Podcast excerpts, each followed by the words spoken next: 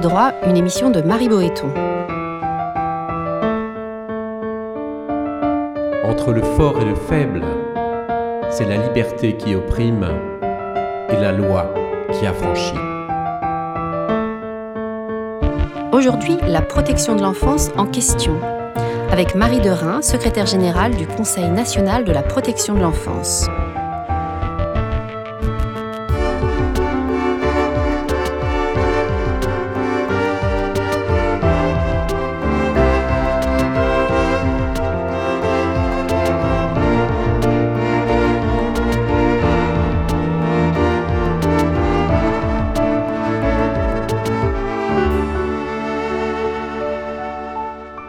Le 12 novembre, le procès de la mère de la petite Serena, cette fillette élevée jusqu'à ses deux ans dans le coffre d'une voiture, s'est ouvert devant les assises de Corrèze, à la clé des récits d'audience glaçants, révélant notamment les séquelles psychiques irréversibles de l'enfant.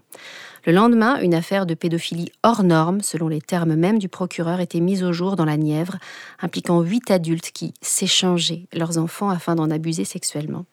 À ces affaires sordides s'ajoute un décompte macabre. 67 enfants ont perdu la vie l'an dernier sous les coups de leurs proches, soit un tous les six jours. Comment comprendre qu'on en soit encore là en France en 2018 où les pouvoirs publics pêchent-ils? Faut-il accuser les dispositifs de signalement, les modalités de prise en charge, le manque de moyens? Sacralise-t-on trop le lien parent-enfant au risque de délaisser les plus jeunes au contact d'adultes violents? On en parle ici et maintenant. Pour en discuter en cette journée internationale des droits de l'enfant, nous recevons Marie Derain, secrétaire générale du Conseil national de la protection de l'enfance. Bonjour. Bonjour. J'ai une première question d'emblée à toutes ces affaires qui scandent dramatiquement l'actualité. Quelle est votre, votre réaction? À chaque fois, on se dit que on devrait plus entendre des affaires aussi euh, aussi horribles, et à chaque fois, euh, on essaie d'améliorer la façon de repérer, notamment ces situations. Et puis, euh, à chaque fois, on se dit aussi que malheureusement, on ne peut pas échapper à ces drames qui sont des drames de, de la vie humaine. Alors, comment améliorer euh, le repérage, c'est vraiment une question de mobilisation de l'ensemble de la société, c'est-à-dire qu'on voit au travers de ces drames comment euh, des isolements euh, ont pour conséquence de perdre de vue voire de ne jamais connaître certains enfants, avec des, des, dispositifs sociaux, de repérage, de protection des enfants qui n'interviennent pas à des moments où ils devraient intervenir. Il y a eu de grandes avancées. Il y a eu la loi de la protection de l'enfance de 2016. Il y a eu la création euh, du Conseil national euh, dont vous êtes secrétaire général. Il y a encore eu un grand plan de prévention contre la violence en début d'année ça avance institutionnellement. C'est le sentiment qu'on a. Et puis, et puis, on se retrouve confronté à ce type d'affaires. Alors, c'est exactement euh, ce que je voulais dire par le fait qu'il s'agit d'avoir une mobilisation euh, générale sur la question de l'attention aux enfants et une approche sociétale qui va bien au-delà des dispositifs euh, de protection de l'enfant. C'est-à-dire comment chacun est sensibilisé à cette question de protéger les enfants, d'avoir une bienveillance permanente et engagée pour pouvoir, euh, euh, quand il se faut, euh, mobiliser non seulement pour évaluer les situations, mais aussi mobiliser pour trouver des réponses qui permettent à des enfants de grandir dans de bonnes conditions quand ils ne peuvent pas le faire dans leur, dans leur famille. effectivement, la loi de 2016 a bougé de manière conséquente cette approche-là, pour dire notamment que quand des parents ne peuvent pas protéger leurs enfants suffisamment, il faut certes mobiliser la, la protection de l'enfance, les dispositifs de protection de l'enfance, mais quand ceux-ci sont mobilisés, envisager des réponses qui ne soient pas seulement dans des dispositifs euh, classiques de la protection de l'enfance. Parce que du côté de l'environnement de, des enfants, euh, que ce soit la famille ou d'autres acteurs, il y a peut-être des ressources à, à, mobiliser. Alors comment euh, on s'y prend? Évidemment, à contrario, quand on évalue correctement une situation et que dès le début, on identifie que la famille est très défaillante, qu'elle est très isolée, ça veut dire qu'il n'y a pas d'environnement pour la soutenir et surtout pour venir en aide à l'enfant, il faut suffisamment rapidement euh, mettre des dispositifs de protection, de mise à l'abri des enfants. Et c'est sur cette phase d'évaluation, euh, je crois, alors on a parlé de repérage euh, dans les situations notamment que, que vous évoquiez, et les deux exactement, celle de, de la petite Serena et des enfants victimes de pédocriminels, comment on mesure rapidement qu'il faut mettre à l'abri ces enfants Et si on n'a pas les dispositifs, si on n'a pas les moyens de l'évaluer de manière conséquente, on perd du temps et on se trompe. Est-ce que vous faites face à des repérages malheureusement trop tardifs du fait d'un manque de signalement euh, des autorités On peut penser des institutions scolaires, animateurs, etc., mais aussi de nous tous? Est-ce que nous tous, nous hésitons euh, à signaler, à appeler le 119 en se disant on va peut-être faire exploser une famille, on va. Est-ce qu'il y a une, une, réticence sociétale assez diffuse et pas forcément consciente de notre part à tous à signaler quand il y a un doute Alors moi, je, le crois. Euh, je le crois aussi, euh, alors je le crois parce qu'il y a une forme de tabou euh, dans ces, dans ces situations-là. C'est tellement horrible qu'on ne veut pas voir. Hein. il y a quelques jours, le film Les Chatouilles est sorti et sur la question des abus sexuels, par exemple, on, double les tabous. C'est-à-dire qu'on s'attaque à des enfants et en plus, on s'y attaque par le mode d'une sexualité et de la, par la sexualité, la sexualité des adultes. Et donc ça, c'est inconcevable pour, pour l'opinion publique majoritaire. Donc on ne veut pas voir et souvent on ne veut pas, on ne peut pas voir. Il y a vraiment une chape de plomb. Et ça a effectivement euh, pour conséquence euh, de ne pas faire les démarches nécessaires pour enclencher, encore une fois, une évaluation, une compréhension de la situation et des, euh, et des réponses adaptées aux besoins des enfants. ça, c'est la première chose. la deuxième chose, c'est qu'on se pose aussi la question, enfin on se pose deux questions, celle des conséquences que ça aura pour la famille. Et ça, c'est effectivement euh, très euh, délétère. Et la deuxième question, c'est mais est-ce que ce sera mieux pour l'enfant? Et de, le faire entrer dans le dispositif de protection de l'enfance. Et là, par exemple, euh, moi, je me dis que on a beaucoup de, de, messages très négatifs sur les défaillances du système de protection de l'enfance, et il faut qu'on soit attentif à valoriser aussi que parallèlement aux enfants qui sont parfois maltraités, il faut le reconnaître, ou insuffisamment bien traités pour pouvoir satisfaire complètement euh, leurs besoins pour grandir dans de bonnes conditions. Il y a aussi des milliers d'enfants qui sont euh, sauvés par le dispositif de protection de l'enfance. Euh, et on le valorise, ça on le valorise pas du tout. Quand, vous dites qu'on ne le valorise pas, c'est-à-dire qu'on s'imagine spontanément que les enfants vont aller de foyer en foyer, de famille d'accueil en famille d'accueil. Voilà. Parfois ils vont repartir chez leurs parents et et on repart à zéro, euh, qu'ils ne pourront pas faire euh, les études ou les activités de loisirs euh, qu'ils souhaitent faire. Là, je suis sur des choses plus futiles quand je parle des loisirs, mais en tout cas qu'ils auront une perte de chance, si on veut le, le, mm. penser un peu en, en, en droit, en, matière de droits humains, et que du coup, bah, c'est pas sûr que ce soit mieux pour eux. Euh, et ça, il y a quand même euh, une méconnaissance, je crois aussi, de ce qu'il est possible de faire euh, en matière de protection de l'enfance, euh, qui peut être un barrage pour, pour faire les démarches de, de signalement. Mais c'est aussi parce qu'on ne sait pas ce qui se passe après. Quand on a appelé le 119, Qu'est-ce qui se passe euh, quand on s'est adressé. On ne sait pas? Parce que ça a été anonyme ou parce que. Bah, parce qu'il y a peu de retours effectivement. Par exemple, les enseignants s'en plaignent. Les, enseignants euh, qu'on décrit euh, très très souvent, y compris dans la dimension des repérages des enfants en difficulté en protection de l'enfance, c'est un petit peu un faux procès parce que c'est quand même le métier, enfin les professionnels qui signalent le plus d'enfants ah, à la à la protection de l'enfance, au dispositif de protection de l'enfance. Mais eux disent, nous on fait un signalement. Souvent ils ont quand même du mal à à le faire parce qu'ils sont pas très soutenus par leur euh, hiérarchie.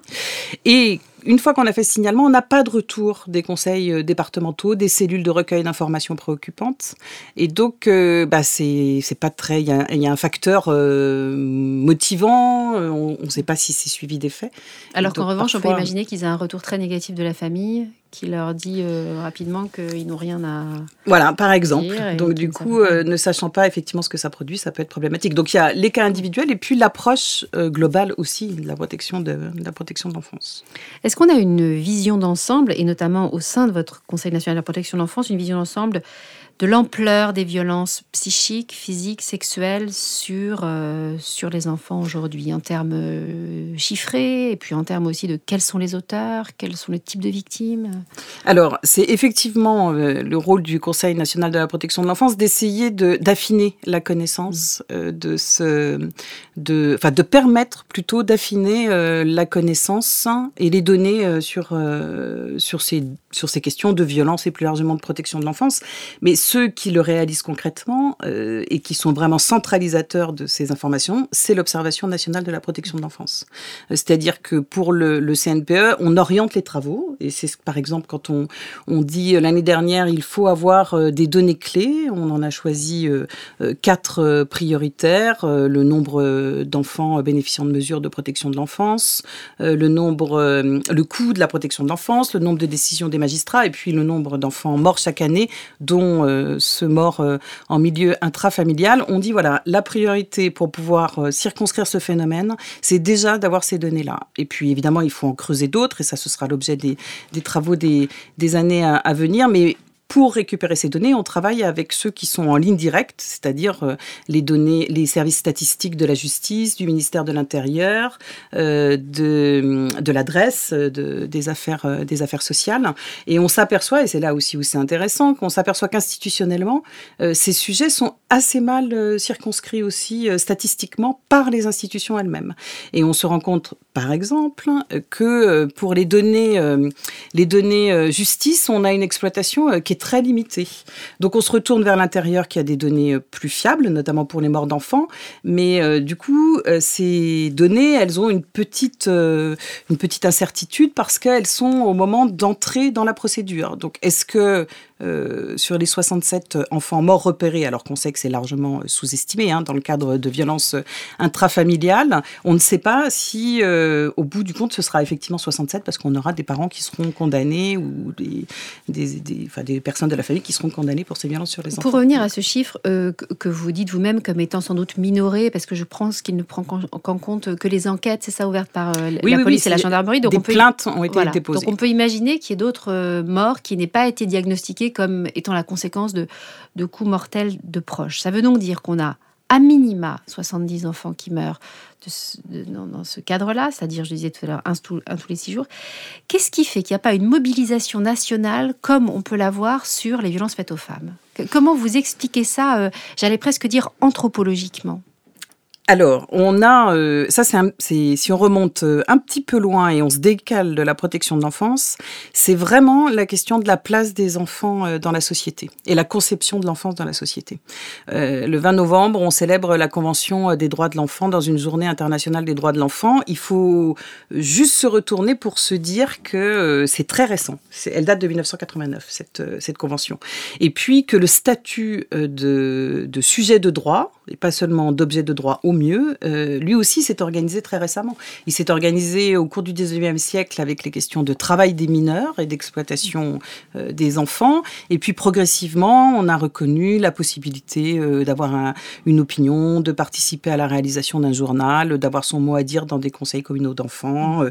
d'avoir son mot à dire devant le juge quand on est dans des situations qui le concernent, que ce soit la séparation des parents et les conséquences pour lui, que ce soit euh, les situations justement euh, de jugement euh, au pénal, sur la manière de recueillir sa parole, etc., etc. Mais tout ça s'est organisé ultra récemment. Alors, pourquoi euh, Et donc on a aussi, pardon, euh, du côté euh, de la conception de la famille, une organisation de la famille qui a du mal à être égalitaire ou à être plus au même niveau, sans parler d'égalité, quoique moi je le porterai, mais je sais que dans la société c'est compliqué à, poser comme ça, entre les enfants et les parents, ou entre les enfants et les adultes. Je dis souvent, enfin je disais en particulier quand j'étais défenseur des enfants, qu'on avait les grands droits, les grands droits de l'homme, puis on avait les, les petits droits de l'enfant. C'est-à-dire qu'il il y a les droits des les droits des grands et puis les droits des petits. Bah du coup, c'est des petits droits et c'est pas mis à même niveau. Et je pense que si les femmes ont gagné de haute lutte, parce que ça n'a pas été simple, une égalité et qu'elle est en plus encore euh, contestée aujourd'hui, non seulement dans un certain nombre de pays, mais y compris dans nos pays développés, euh, cette notion d'égalité entre adultes et enfants, elle n'a pas progressé euh, à la même rapidité. Et donc on a de fait une organisation de la défense des enfants qui est plus euh, qui est plus lente, qui est moins euh, qui est beaucoup moins oui, qui, qui, a avancé et qui s'est posée de manière beaucoup moins structurée. L'autre enjeu, c'est de circonscrire le phénomène. Et par exemple, les droits, les droits des femmes et la protection des femmes, et notamment des femmes victimes de, de violences intrafamiliales, c'est vraiment structuré à partir du moment où on a réalisé l'ampleur de la situation. Euh, vous pensez qu'en délimitant bien euh, ce qui se passe pour les enfants, on, aurait des chances de... Ben, en tout cas, c'est l'hypothèse qu'on fait avec les données prioritaires, de mm. dire si on connaît mieux euh, cette réalité, on mobilise euh, l'opinion publique, et si on mobilise l'opinion publique, on a plus de chances de mobiliser les décideurs publics. Reste à savoir si l'opinion publique est en effet prête à entendre que l'enfant n'est pas notre chose. Alors ça, c'est pas c'est pas gagné d'avance dans une dans toute une partie de, de l'opinion publique. Hein. On le voit sur des grandes sur des grandes questions, mais alors euh, euh, c'est intéressant parce qu'à la fois sur des questions que je dirais euh, très, très progressistes, enfin par des courants très progressistes, et à la fois aussi par des, par des courants plus classiques, avec une éducation très classique reposant sur une famille voilà, qui, qui transmet ses valeurs et qui s'ouvre pas ou peu sur les questions d'éducation à l'influence que la société euh, peut avoir.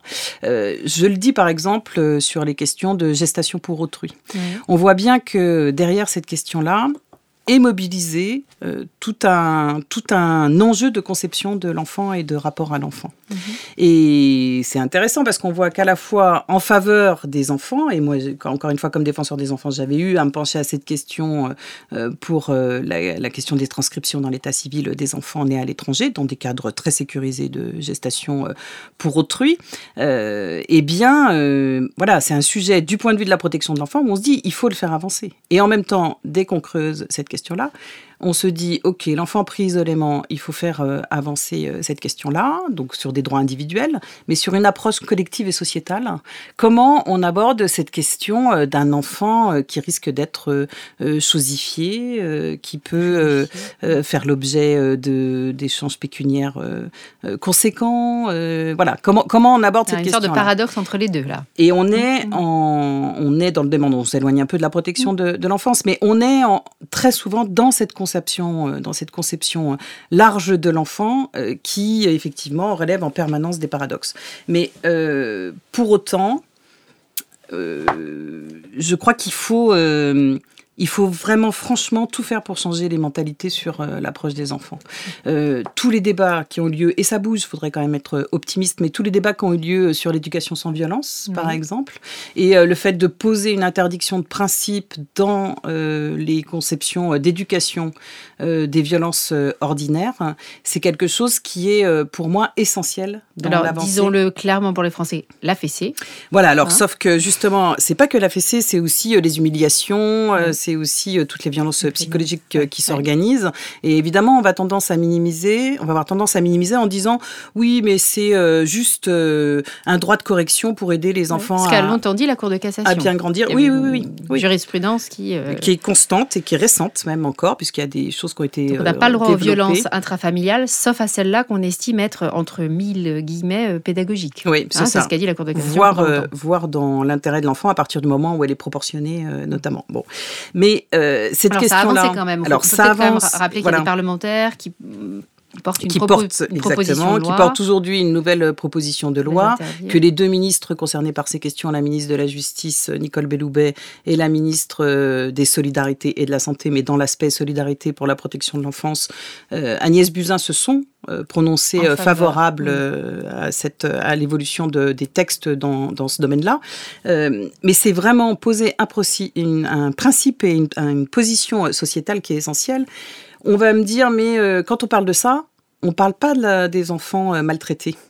Et c'est justement là aussi une des difficultés. C'est que. Euh, Vous pensez qu'il y a un continuum?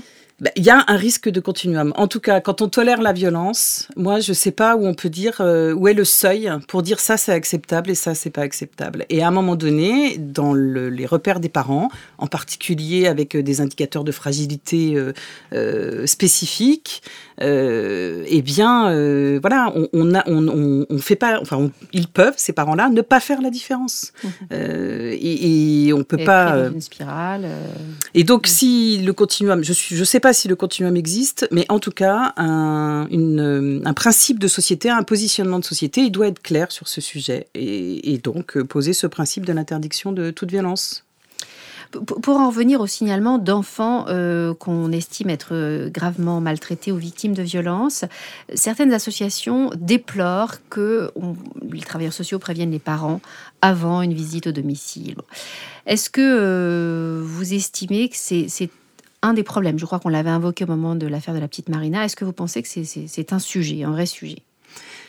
Alors là aussi, alors il y a un sujet. Euh, indéniablement. Euh, c'est-à-dire que euh, la question de l'intervention et de la première intervention est à réfléchir assez finement. Et on revient à ce que j'évoquais tout à l'heure, de l'évaluation de la situation avant même d'être intervenu dans la famille. C'est-à-dire, on a tendance, alors j'espère que la loi de 2016, en tout cas c'était son, son aspiration, à euh, avoir une intervention un peu euh, moyenne ou, euh, ou médiane qui se, qui se nivelle sur la situation moyenne de danger. Or, l'enjeu, c'est justement dès le début de pouvoir identifier quelle est la nature du danger. Et et d'ailleurs, euh, dans la loi de 2016, on réaffirme que dans un certain nombre de situations, mais on l'écrit dans la loi, et c'est plus à l'appréciation euh, d'une cellule de recueil d'informations euh, préoccupantes, qu'un certain nombre de situations où des dangers graves et immédiats sont repérés doivent être adressés directement aux magistrats. Ça veut dire que les professionnels, aux procureurs, pardon, ça veut dire que les professionnels s'adressent immédiatement à la justice. On pouvait le faire avant, mais c'était parfois, enfin, on a eu dans un certain nombre d'organisations des situations qui passaient par la cellule de recueil d'informations informations préoccupantes par le conseil départemental et on perdait du temps. Mhm. Donc euh, voilà, cet accès direct réaffirmé à la justice devrait éviter de perdre le temps, de perdre du temps. Mais sur l'évaluation, euh, la question, elle reste la même. Comment on a des indicateurs euh, particuliers qui permettent de dire là, il faut aller vite, qui permettent de dire là, il faut que l'enfant soit protégé en quittant sa famille. Et en France, on a un petit peu de mal avec les outils, euh, euh, contrairement aux pays anglo-saxons euh, ou nord-américains spécifiquement, on a un petit peu de mal avec des outils d'évaluation qui seraient trop systématiques. des méthodes actuarielles ou des choses comme oui, ça? Oui, des, on, a des, quand je parle de système d'évaluation, c'est des critères ou des indicateurs et puis avec en face des croix qui mhm. disent, voilà, là, effectivement, c'est les, les, besoins de l'enfant sur ce registre-là sont pas satisfaits, il y a tel contexte qui est inquiétant et puis au bout du compte, on regarde les croix, on fait un total, et puis on se dit, oula, là, il faut retirer l'enfant. Bon, je, je, caricature parce que...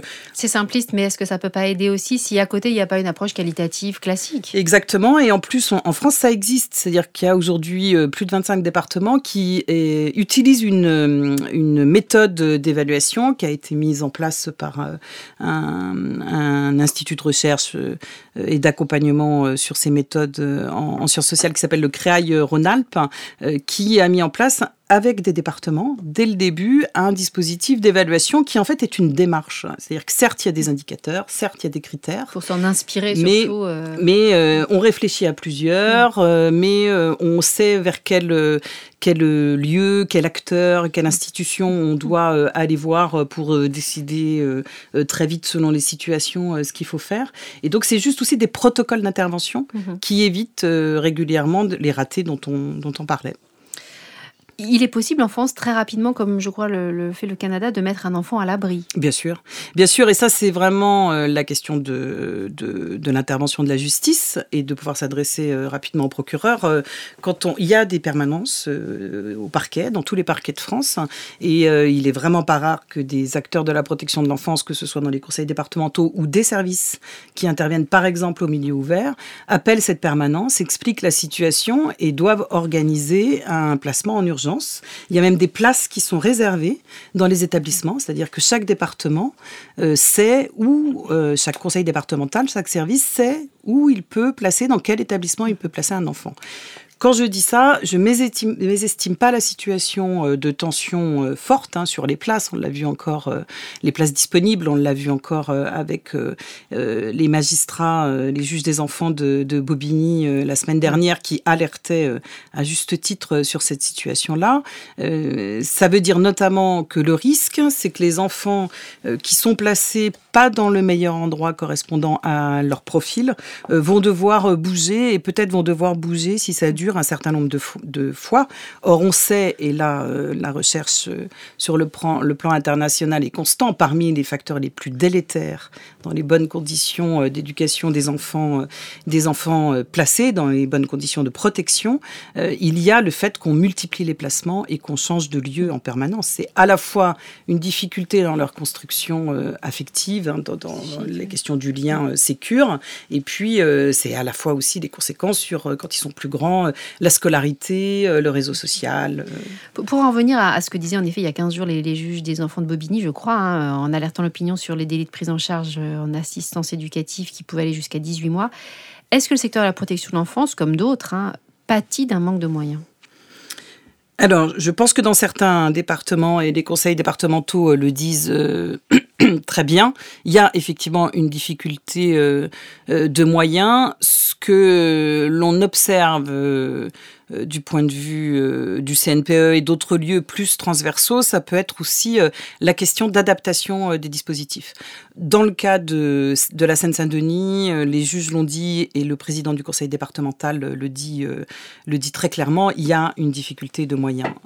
Dans un certain nombre d'autres départements, la question n'est pas aussi simple que ça. C'est-à-dire que les moyens viennent croiser des enjeux d'orientation politique. On parlait par exemple de la question des familles. Et c'est un petit peu le drame de la protection de l'enfance. On a l'impression que dans certains départements, il y a des idéologies dominantes qui viennent impacter complètement euh, l'organisation de la protection de l'enfance. Euh, un exemple, c'est dans certains départements où on décide pour des raisons financières, mais pas seulement, euh, qu'il faut arrêter le placement des tout petits. Alors, on citait cet exemple au travers d'une étude qui a été, qui a été réalisée très, très récemment dans un département où on observe qu'il y a proportionnellement par rapport aux chiffres nationaux, beaucoup de petits-enfants placés. Et donc leur postulat de départ de l'étude a été de dire bah, on doit se tromper. Euh, et puis ils ont travaillé avec un chercheur qui leur a dit ah mais peut-être que c'est vous qui avez raison et qu'ailleurs on fait des mauvais choix. Et finalement, la conclusion de l'étude sur les nombres euh, d'enfants euh, sur les trois dernières années des petits, des enfants de moins d'un an, donc c'est pas non plus les tout petits petits, qui ont été euh, placés, c'est que objectivement, justement, au travers d'indicateurs et de repères d'évaluation, objectivement, ces enfants étaient en situation de danger. Et donc, il était justifié de, de, les placer. Et ils se sont rendus compte, ces professionnels, que le risque, c'était aussi de répondre à une commande politique et que parfois il faut se dégager de ça et la recherche euh, le permet notamment euh, pour euh, envisager les réponses qu'on souhaite apporter. Si on se met à, hauteur d'enfant, euh, j'ai testé ce matin dans l'école d'une de mes filles, comment inciter à la prise de parole d'un enfant quand appeler le 119 en cas de problème est mis relativement haut sur les murs de l'école et c'est tout? Euh, on sait que la parole d'un enfant est très influençable, c'est complexe, mais comment euh, leur faire prendre conscience qu'il y aurait en dehors euh, des familles un lieu d'expression? Alors, moi, je crois beaucoup dans le, c'est mon expérience dans le champ de l'éducation populaire, mais je crois beaucoup dans le fait de à la fois de mettre les enfants en situation de pouvoir euh, prendre leurs responsabilités et en même temps de pas trop leur demander. Euh, je voudrais euh, là faire référence au très intéressant livret de, Bayard Jeunesse hein, sur les abus sexuels. Et en fait, à un moment donné, on s'est retrouvé et j'y participais avec des associations pour savoir si le contenu était tout à fait adéquat. Et les associations deux femmes victimes, donc c'est assez intéressant, mais qui avaient été, euh, qui étaient adultes, mais qui avaient été victimes euh, dans leur enfance ou dans leur adolescence, disaient attention, il faut pas faire peser sur les enfants. Euh, la question c'était comment dire non? Eh bien, la, réponse était de dire bah, il faut pas faire peser que sur les enfants. Et je crois que vis-à-vis des enfants qui doivent, qui peuvent ou qui doivent dénoncer des situations ou s'adresser au 119, c'est aussi créer dans les lieux où ils sont, que ce soit à l'école, dans des lieux de loisirs, des adultes, des conditions de bienveillance avec des adultes qui sont en situation d'entendre ces paroles difficiles à entendre. Et on revient au début de notre conversation, qui est que si on n'a pas cette conscience, d'abord qu'il y a des enfants qui vivent ces difficultés-là, qu'ils ont besoin euh, d'être aidés et qu'il y a des endroits où on peut les aider, eh bien, on est incapable d'entendre ces difficultés des enfants et les enfants le savent. Et encore une fois, dans le film Les Chatouilles, on voit très bien la petite fille, elle comprend très très bien à qui elle peut s'adresser ou bien euh, à qui euh, elle devrait pouvoir s'adresser, mais que c'est trop et donc ses parents, par exemple, ne pourront pas l'aider.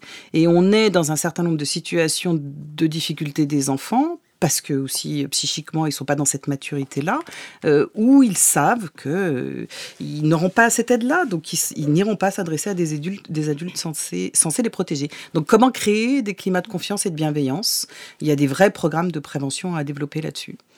Ce sera le mot de la fin. Merci beaucoup Marie Dorin vous pouvez écouter et télécharger librement l'émission sur le site internet radio.amicus-curiae.net. Ne manquez aucun épisode en nous suivant sur les réseaux sociaux. Cette émission a été préparée par Marie Boéton avec à la technique Lucien Auriol et à la coordination Camille Bloomberg.